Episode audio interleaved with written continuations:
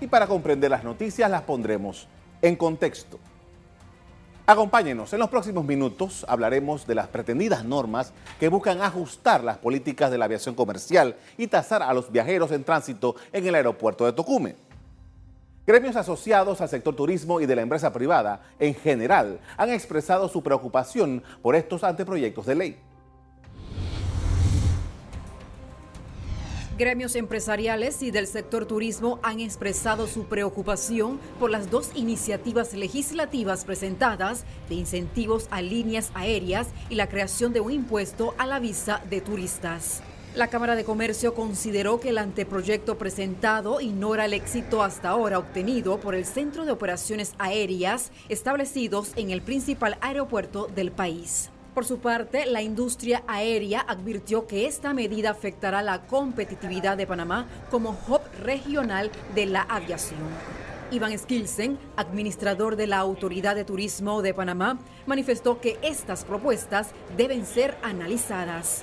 Nuestra posición es que eh, hay que analizarlo, hay que analizarlo. Eh, lo importante es eh, que todos pensemos juntos en lo que más conviene a la industria.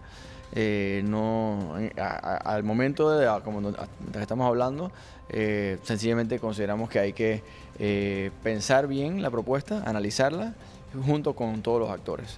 El vicepresidente de la Asociación Panameña de Hoteles, Fernando Machado, manifestó que el turismo pasa por una preocupante caída. El dólar se ha reevaluado y Panamá como país que usa el dólar pues se vuelve más caro ante países como Ecuador, México, Colombia, Costa Rica, que cuando vienen a visitarnos, pues les es más caro el comprar aquí en Panamá, el estar en Panamá, etc. El turismo, que hace unos años llegó a representar el 10% del Producto Interno Bruto del país, vive momentos de crisis. La llegada de turistas disminuyó 1,2% en 2018 hasta los 2,4 millones de personas. Mientras se presentan estas reacciones, los diputados que han impulsado el anteproyecto de incentivo a las aerolíneas han creado una subcomisión legislativa para adelantar los detalles de esta propuesta. Ahora observemos qué es lo que ha estado pasando por Tocumen en los últimos meses. Según estadísticas oficiales, durante el primer semestre de este año, un total de 8.2 millones de pasajeros transitaron por el Aeropuerto Internacional de Tocumen.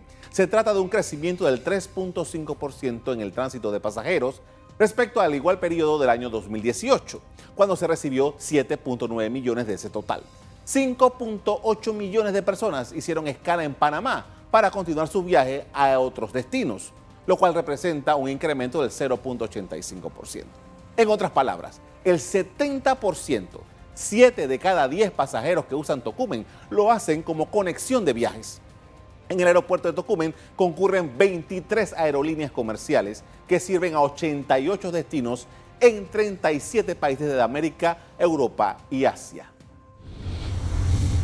Demos un repaso de cuáles son los destinos más frecuentes de los viajeros que salen y conectan desde Panamá.